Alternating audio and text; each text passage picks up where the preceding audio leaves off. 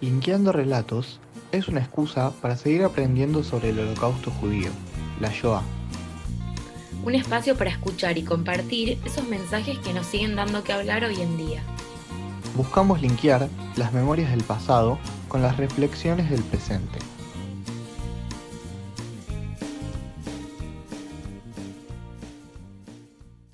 En el capítulo anterior hablamos sobre la vida en los guetos, haciendo foco en el rol de los niños. En este episodio vamos a retomar este momento de la historia, pero esta vez para hablar de la resistencia dentro de los guetos. Para eso nos parece importante nombrar algunas cuestiones antes de arrancar. Durante varios años, los judíos de Europa fueron obligados a vivir en pequeños sectores dentro de las ciudades que estaban delimitados por muros. A eso llamamos guetos. En condiciones de hacinamiento y hambre, forzados a abandonar sus hogares, sus trabajos y todas sus pertenencias para instalarse en espacios más chicos y con muchísimas personas más. Hoy, tantos años después, nos parece casi evidente que la vida en los guetos sería algo provisorio y previo a las deportaciones hacia los campos de concentración y exterminio. Pero en ese momento nada era evidente. Reinaba la incertidumbre y la falta de información.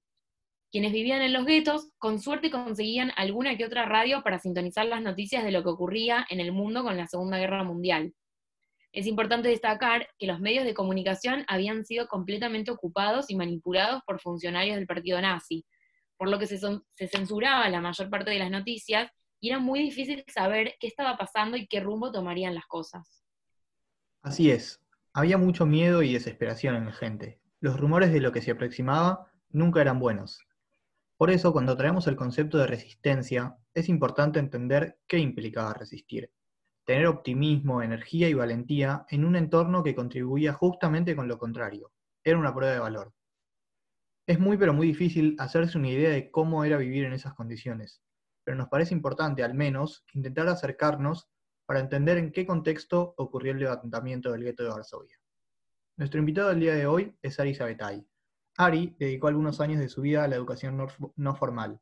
Estudió ciencias políticas durante un tiempo y participó de muchísimos cursos y actividades porque es una persona con muchas inquietudes y curiosidades. Viajó por el mundo durante varios años y hoy en día vive en Chile, desde donde nos habla hoy en día. Él nos va a contar mucho mejor qué fue y en qué consistió el levantamiento del gueto de Varsovia. Hola Ari, ¿cómo estás? Hola, ¿cómo están? Muchas gracias por invitarme. ¿eh? Bueno, Ari, ¿cómo andás?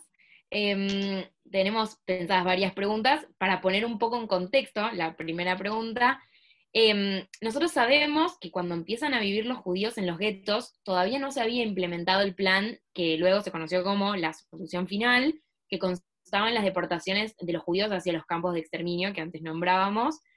Pero lo que queríamos preguntarte es si cuando fue el levantamiento del gueto de Varsovia, ya en ese momento la gente sabía de la existencia de los campos, no sabían, que, se hablaba? Eh, bueno, bueno, la, pregunta es muy interesante. Quizás para poder especificar y entender el contexto de lo que me estás preguntando, si conocían o no, podríamos llegar a eh, entender la diferencia entre los distintos campos que había, eh, ya que se nombró también la solución final. Y a partir de ahí ir desmenuzando hasta llegar a la respuesta de si se conocía o no en ese momento. Quizás en la época nazi, desde 1933 hasta el 35, en el 35 aparecen las leyes de Nuremberg, hasta el 39 nosotros podemos ver que desembocan, por ejemplo, en la noche de los cristales rotos, todo eso es de público conocimiento, eh, también porque eran políticas públicas que no se preocupaban por ocultar y eran, eh, estaban a la vista de todos, por decirlo de una manera. Entonces, nosotros en esta, en esta etapa podemos llegar a diferenciar cuatro tipos de campo podemos encontrar que se identifican los campos de concentración, los campos de trabajo, los campos de traslado y los campos de exterminio. Además que podemos encontrar campos mixtos como por ejemplo Auschwitz-Birkenau, que ahí podíamos encontrar cámaras de gas, pero al mismo tiempo eran eh, campos de concentración. Em, dentro de los campos de exterminio se pueden diferenciar tres en particular, Belzec, eh, Sobibor y Treblinka II. Cuando nosotros hablamos de estos tres campos, estamos hablando de un plan, bueno, también se podría llegar a nombrar a Chelmno, que en 1941 es como un primer experimento dentro de este plan de la solución final. Eh, el público conocimiento dentro de estos tres campos primeros existía y la gente sabía. Ahora, los campos de exterminio son parte de un plan masivo donde encontramos que no era lo mismo eh, a los judíos como lo hacían antes, a tener un plan de poder hacerlo de la manera más eficiente posible, con una capacidad industrial eh, que, pueda llegar a generarse, que sea más eficiente la industria de la muerte, por decirlo de alguna manera. Y en esto nosotros nos encontramos en que estos tres campos de exterminio quizás sí eran secretos y eran parte de un plan secreto que a partir de la conferencia de Wannsee eh, se puede llamar solución final, que era el código que usaban, o también se puede llegar a llamar el plan Reichhard, por Reichhard eh, Heydrich, que era el que ideó el plan de la solución final, y en la conferencia de Wannsee se lo comenta a los líderes de la SS, a los que vendrían a ser eh, los jerarcas del ejército, había diferente gente que fue a esa reunión para poder entender y coordinar todo este plan. Entonces, ahora entendiendo eso, para responder si se sabía sobre los campos de exterminio, también tenemos que ver quiénes eran los actores y qué actores sabían o no sabían sobre esto. Podemos, por ejemplo, empezar a ver quiénes eran eh, los países aliados, que estamos hablando, por ejemplo, de Estados Unidos o de Inglaterra, que iban a ser, tenían como contrincante a Alemania en la Segunda Guerra Mundial. También podemos ver a los países ocupados que dentro de los países ocupados por Alemania, a ver si sabían o no dentro de esos países eh, si, la existencia de los campos de concentración. Por otro lado, podemos hablar de la misma población alemana o podemos hablar de los judíos que estaban en los campos de exterminio, en los campos de concentración o que estaban en los guetos.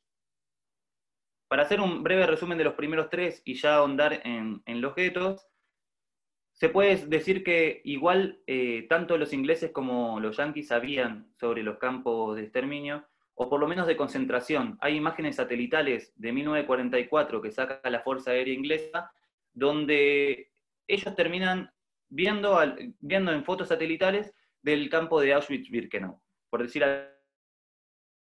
intelectuales polacos que nombraban todas estas situaciones, además de mucha gente que se había escapado y que estaba denunciando esta situación. Ahora, el ejército alemán o el régimen alemán nunca dijo eh, nunca certificó que esto era así como sí hacía con las leyes de Nuremberg. Eh, dentro de los países ocupados podemos encontrar casos donde hubo eh, resistencia de estos países ocupados por la deportación de judíos.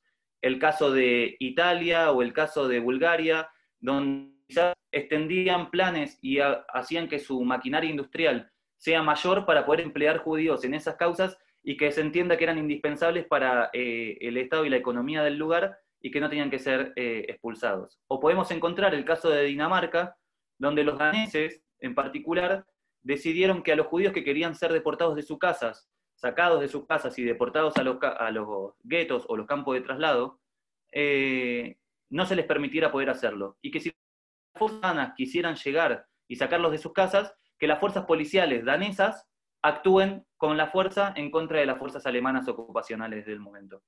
Entonces, ahí quizás podemos encontrar en esto que les estoy contando que igual había un conocimiento de lo que pasaba con los judíos y las deportaciones, y que por algo pudo haber ese tipo de resistencias, eh, por, haber, por contar alguna de estos temas. Después podemos hablar de, eh, ya que estaban hablando de esto del el gueto de Varsovia en particular, había rumores, muchos rumores sobre, por ejemplo, lo que podría llegar en el 40 dijiste que, dijeron ustedes que eh, se creaban estos guetos y que eran antes de la solución final. En el 41 aparece Chelmno, y entre Belzec, Sobibor y Treblinka no hay mucha diferencia en las fechas. Uno se hizo en marzo y el otro ya se hizo en mayo. Eh, se fueron construyendo y ya se empezó a diseñar el plan. Dentro de todo esto, Treblinka 2 es el campo específico para los del gueto de Varsovia ya se estaba construyendo y los rumores estaban llegando a Varsovia. Eh, también se puede llegar a ver, esto a partir de la resistencia que hubo y la lucha armada que hubo dentro del gueto.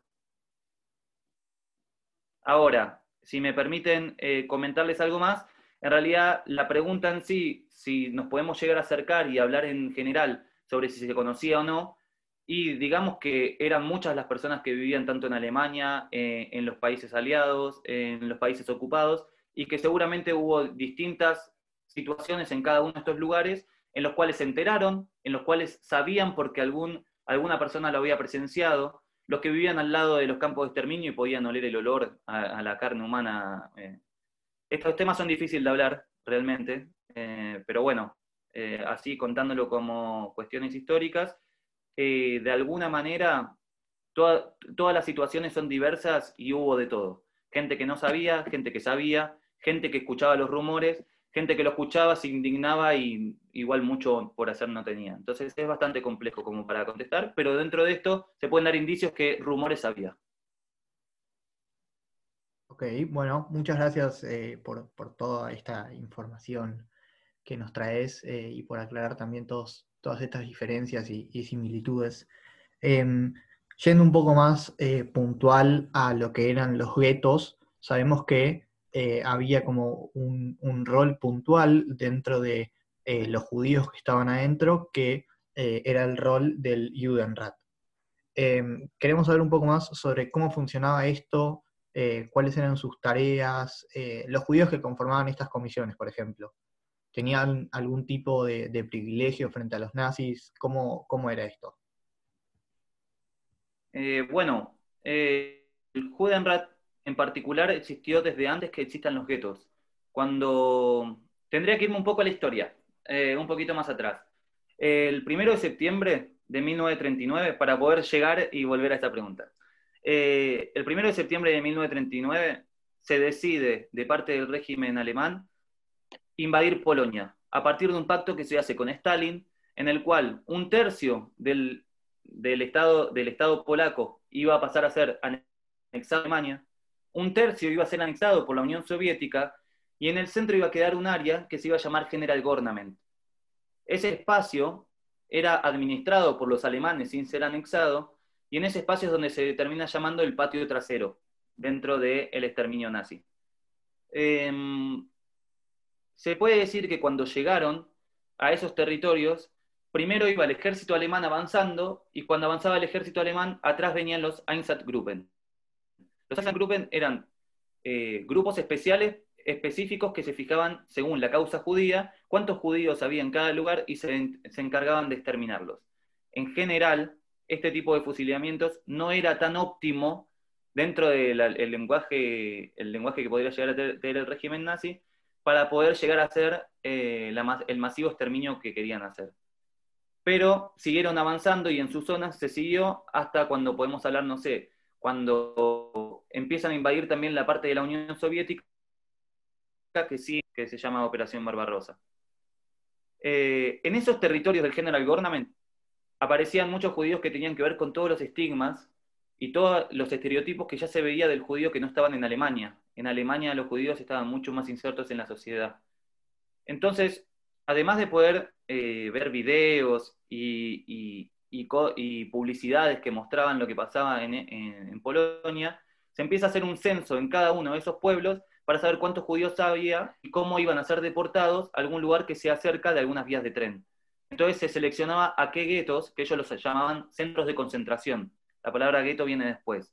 Eh, de hecho, Richard Heydrich hace una carta especificando a cada uno de los eh, gobiernos, por ejemplo, tanto sean gobiernos locales que asumían que eran parte del ejército nazi como sometidos pero al mismo tiempo apoyando, o el jerarca nazi que estaba administrando esa zona, lo que terminaban haciendo era deportar a los judíos, pero el encargado de poder decir cuántos judíos había en la zona y hacer que esos judíos vayan a los guetos o a los centros de concentración, terminaban siendo el Judenrat de cada zona.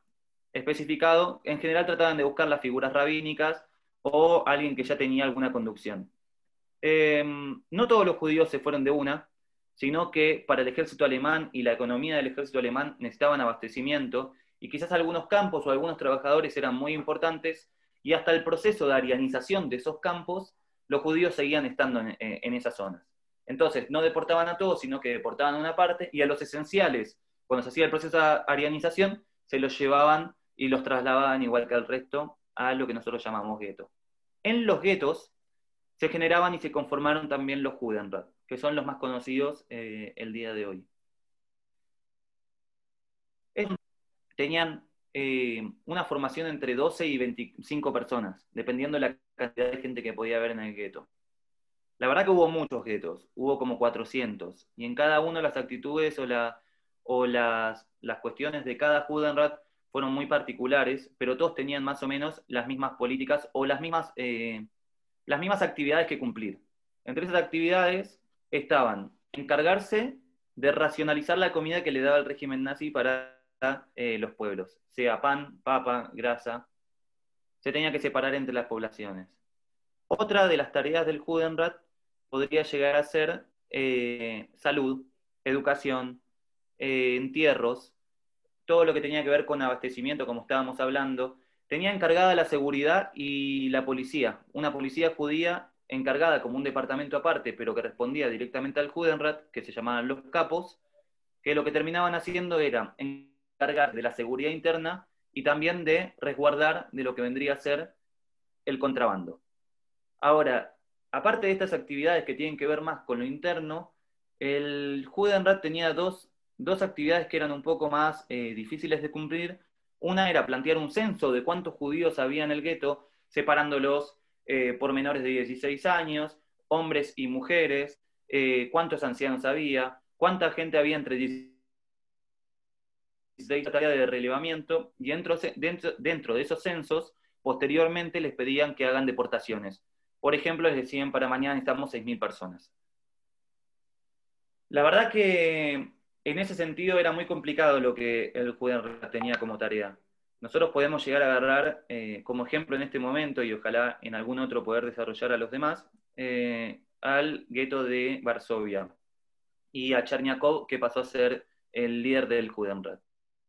Eh, dentro de sus actividades previas a lo que era el gueto de Varsovia, él ya era concejal de Varsovia, era un ingeniero químico, me parece, y dentro de, sus actividades era concejal y hasta llegó a conseguir un escaño dentro del Senado polaco.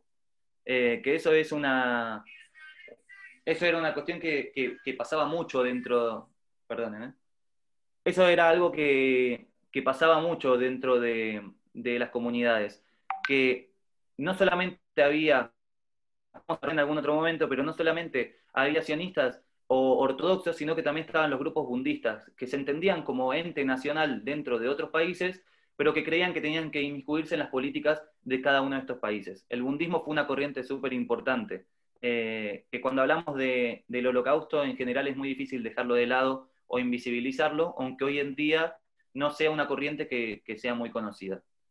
Eh, él llega, me fui por las ramas por el budismo, pero eh, Cherniakov eh, lo ponen en el rol con 24 personas más en el juego, pero como líder, y cuando les pedían, por ejemplo, que haga los censos, respondiendo también un poco a esta pregunta de si se conocía o no se conocía, en 1940 se construye el gueto de Varsovia, 400.000 personas, que digamos que era el 30% de la población de Varsovia, terminan sectorizándose en el 2,4% del territorio. Es decir, que 40.000 personas estaban en un territorio muy chico y él tenía que determinar cómo iban a separarse las viviendas, por ejemplo. Era muy complicado porque entre 5, 6, 7 familias vivían en una misma casa. La verdad que eh, el hacinamiento, el frío, las vestimentas, la gente que vivía en la calle y terminaba muriendo de frío, eh, la alimentación que tenían, generaba un montón de muertes por inanición, por enfermedad. Ya el gueto en sí era un estado de emergencia que había que administrar y administrar la emergencia y tratar de hacerlo lo mejor posible. La verdad que era un rol muy complicado y de alguna manera se caía en una trampa porque al mismo tiempo que se buscaba el bienestar de la comunidad judía que vivía en el gueto, también tenían que responder a las órdenes nazis cuando planteaban las deportaciones. Cuando él plantea esto de, cuando él entrega los censos a los nazis en 1942, estamos hablando de julio, en marzo, mayo ya se estaba construyendo Treblinka II y los rumores ya estaban llegando al gueto de Varsovia. Eh, Cherniakov se junta con varios líderes de las SS preguntando si era real esto de las deportaciones y todos le contestaron que no. Eh, dos días después de esta última reunión que él tuvo y donde se quedó supuestamente un poco más tranquilo, habría que verificar en la historia si es así, em, secuestran y terminan encarcelando a todos los líderes del Judenrat. Eh, no tengo claro si a él también, y yo creo que no, porque hasta el 43 él ejerce, y lo que hacen es empezar a deportar. Un decreto que decía, a partir de mañana, 6.000 eh, a las 16.30 horas, se juntan en la plaza y 6.000 judíos van a ser deportados todos los días a partir de ahora. Así en el 42 terminaron muriendo 300.000 personas en el campo de Treblinka, Treblinka 2. Em, Hasta el 43 no hubo muchas más deportaciones, 55.000 judíos son los que quedan. Eh, Cherniakov termina decidiendo eh, que no soporta más, deja una carta a su mujer, termina decidiendo el suicidio. Dice que esta situación es muy fuerte para él, que no la soporta más y que era menester poder mostrar cuál era la solución para responder a, a estas barbaridades que se estaban generando, que el suicidio era una buena respuesta. Y así termina perdiendo su lugar. Y ahora no recuerdo el nombre de la persona que lo sucede, pero esta persona que lo sucede inmediatamente que él, que él muere, lo suceden y cumple al pie de la letra todo lo que le fueron diciendo y ordenando eh, los nazis de ahí en adelante. El mismo día que arranca, que él fallece, se empiezan a organizar eh, lo que vendría a ser los grupos de resistencia dentro del gueto. Bien, que primero quiero hacer un comentario. ¿Cuánto que sabe Ari de historia? Es increíble, es, un libro abierto a hablar con vos. Em, la verdad es súper complejo el rol de, del Judenrat o Judenrat, no sabemos muy bien cómo decirle. Eh, la verdad que tener que decidir, eh, elegir entre personas, o sea, es algo que uno no, se puede siquiera imaginar, eh, es muy, muy, muy difícil. Y nada, en, estas condiciones también eh, nosotros hablamos del levantamiento, hablamos de la resistencia, pero realmente era muy difícil organizarse porque, como vos contabas, había policía también y seguridad dentro de los guetos y las reuniones estaban prohibidas. Entonces, ahora nos vas a contar un poco vos seguramente mejor, pero nada, ¿en, qué consistió eh, toda la organización del levantamiento del gueto, propiamente dicho? cómo fue esta lucha y cómo era organizarse cuando estaba todo dado eh, para, que no se pudiera, o sea, para, generar todo lo contrario, se impedían las reuniones, se impedía la organización, cómo, se podía hacer eh, a, pesar de, todo este control. Bueno, bueno, primero respondiéndote a, tu reflexión, eh, realmente era sumamente, sumamente complicado ser parte del Judenrat en esos momentos, eh, cada, como digo, había 400 guetos en todo lo que es el General Government, que era esa parte de Alemania, el tercio que estábamos conversando. Y la verdad que, por ejemplo, Cherniakov, dentro de las historias que tiene, eh, plantea que una máquina de coser era una vida más, porque tenías a alguien trabajando y eso podía llegar a aplazar su, eh, su deportación. trató de salvar al orfanato de Janusz Korczak, que al final no lo termina logrando y Janusz Korczak es una historia súper interesante para poder llegar a leer en algún momento y de cómo, cómo era la educación dentro del orfanato de Jan, Janusz Korczak y cómo decía que los niños tenían que elegir por su cuenta, sus asambleas eh, generales. Eh, realmente muy interesante. Eh, él termina acompañando a sus niños al campo de exterminio y termina muriendo junto a ellos, aunque le habían dado la posibilidad de que, de que no lo haga. Pero sí logra, por ejemplo, retrasar lo que era la deportación de todo lo que era la formación juvenil, eran escuelas de formación ocupacional. Y terminó convenciendo que esas escuelas de formación ocupacional iban a servir luego, luego al régimen eh, a partir de todas las ocupaciones que iban a poder salir desde ahí, y que no era necesario si termina lográndolo. Eh, y respondiéndote a tu, a tu pregunta actual, y la verdad que uno desde los libros o de lo que va escuchando, eh, y el material que va teniendo puede llegar a tener un acercamiento a cómo fue que se, organizó la resistencia. Eh, nadie que no haya estado ahí va a poder saber exactamente cómo fue la cosa. Lo que sí podemos hablar, y refrescando algunos datos que tenían que ver eh, con cómo se vivía en el gueto, es que no es que la resistencia sale de una, sino que vos estás viendo, como hablamos antes, todo el proceso de eh, extrema emergencia que había en el gueto con la pobreza, con, la, con los rumores que había de que iban a ser deportados a los campos de exterminio, con que 400.000 personas estaban en 2,4% de todo un territorio, que el 30% de la población en un 2% de la población, en un 2% del territorio. Era mucha la concentración de gente que había, y eso te lleva de alguna manera a encontrar en la humanidad y en las situaciones más extremas, distinto tipo de conductas. No, no todo el mundo reaccionó de la misma manera, algunos intentaron salvarse por su cuenta, otros terminaron niños que terminaban robándole a gente de su propio pueblo para llevarle comida a la casa a, sus familias, eh, gente que terminó decidiendo tomar posiciones de poder, otros que decidían ser contrabandistas, ir para el lado afuera y empezar a hacer redes de conexión desde el afuera para el adentro, haciéndose pasar por polacos o por eh, arios eh, alemanes. todas estas redes se empiezan a formar desde el principio del gueto, había redadas donde le podían llegar a quitar alguna que otra arma a algún, algún oficial. Los oficiales que cubrían el gueto eran tanto los oficiales nazis de las SS, los oficiales que tenían que ver con las policías locales, locales, en fin, y de los capos judíos que también tomaban sus roles en ese lugar. Cuando se construye el gueto de Varsovia y se termina de delimitar y expulsar también a los no judíos de ese lugar para mandarlos a otro, quedan las vías del tren por ahí. En el día a día, los judíos vivían, eh, en el día a día los no judíos pasaban por ahí para ir a sus trabajos y volver. Y los domingos quizás se podía llegar a ver como una atracción turística. Para ver cómo vivían los judíos dentro del gueto, pasaban con los claramente resguardados para que nadie pueda llegar a saltar al tren.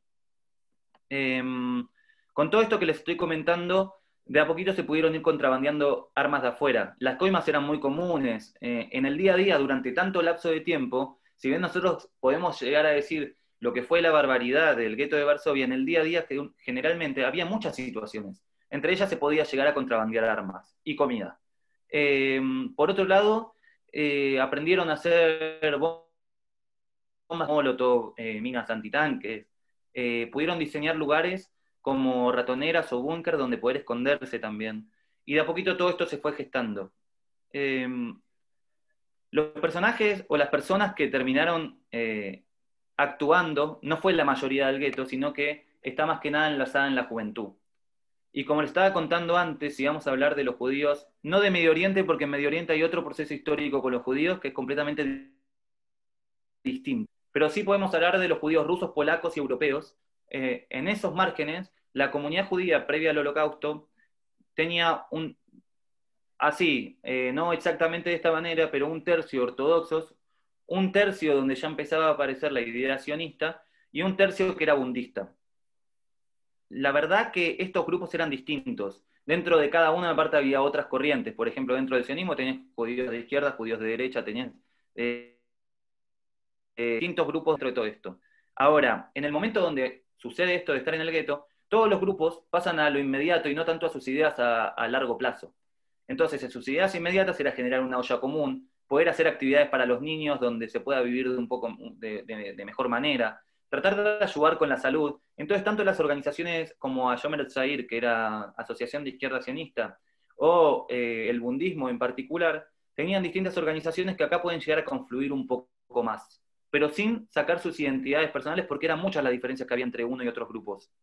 No es lo mismo el que quería irse a generar la independencia de un pueblo judío a Palestina que los que planteaban que tenían que vivir y rescatar lo cultural, pero poder vivir en los países en los que estaban, porque así fue durante muchos años. Ahí hay un debate enorme que se perdió y de alguna manera quedó solamente una de las corrientes hoy en día de todas las corrientes que había. Además de todos los judíos que no escribían a ninguna de estas corrientes y vivían su día a día comunidades o como judíos individuales y no, y no comunitarios, que también existían. Se une y confluye en el gueto. Y en esta situación hay un debate que empieza a emerger en todos lados, que es, ¿qué hacemos ahora que de, de 400.000 judíos que éramos, ahora somos 55.000 viviendo en el gueto? Eh, sabemos y escuchamos los rumores de que hay campos de exterminio, la muerte es lo que nos va a llegar, si bien nosotros al bosque o lo que sea, la muerte es lo que nos va a llegar, pero nosotros decidimos cómo. ¿Cómo vamos a morir? Ellos no deciden por nosotros, sino que nosotros decidimos por nuestra cuenta.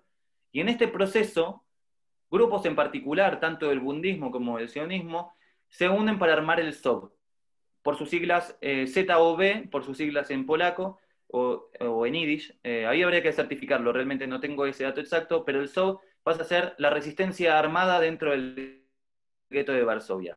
Eh, los nazis querían hacer una última deportación dentro de la solución final para el gueto de Varsovia y llegar a llevar a todos a Treblinka 2 el primer día de Pesaj, el mismo día que también inicia el levantamiento del gueto de Varsovia.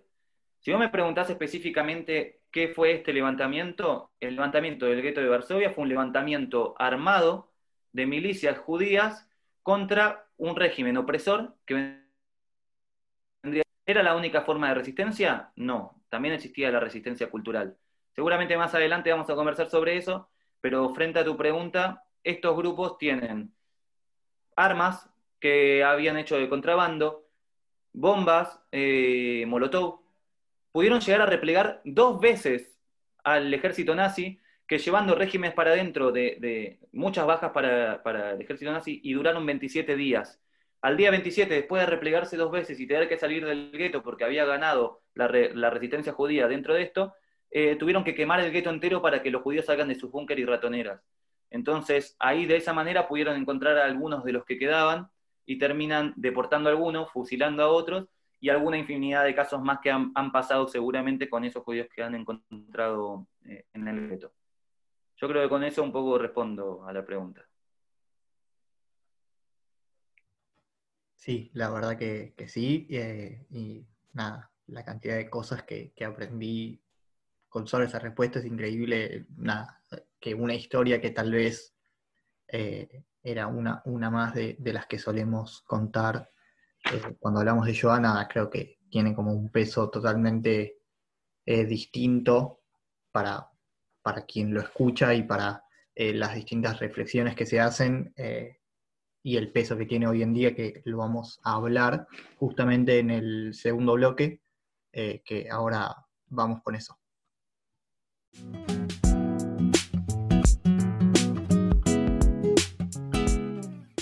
Hasta acá es la primera parte de lo que fuimos charlando con Ari.